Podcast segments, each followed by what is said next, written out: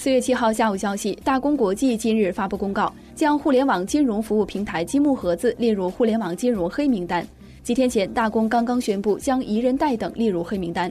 大公在公告中表示，通过对积木盒子平台持续跟踪监测，发现该平台存在如下问题：一是信息披露不充分、不规范，平台披露众多合作机构，但未披露合作协议。二是偿债能力无法评估，三是涉嫌自融及参与经营，四是收费规则不透明，涉嫌误导投资者，五是保证金覆盖能力不足。因此，大公依据《大公互联网金融信用风险黑名单管理办法》，将积木盒子列入大公互联网金融信用风险黑名单。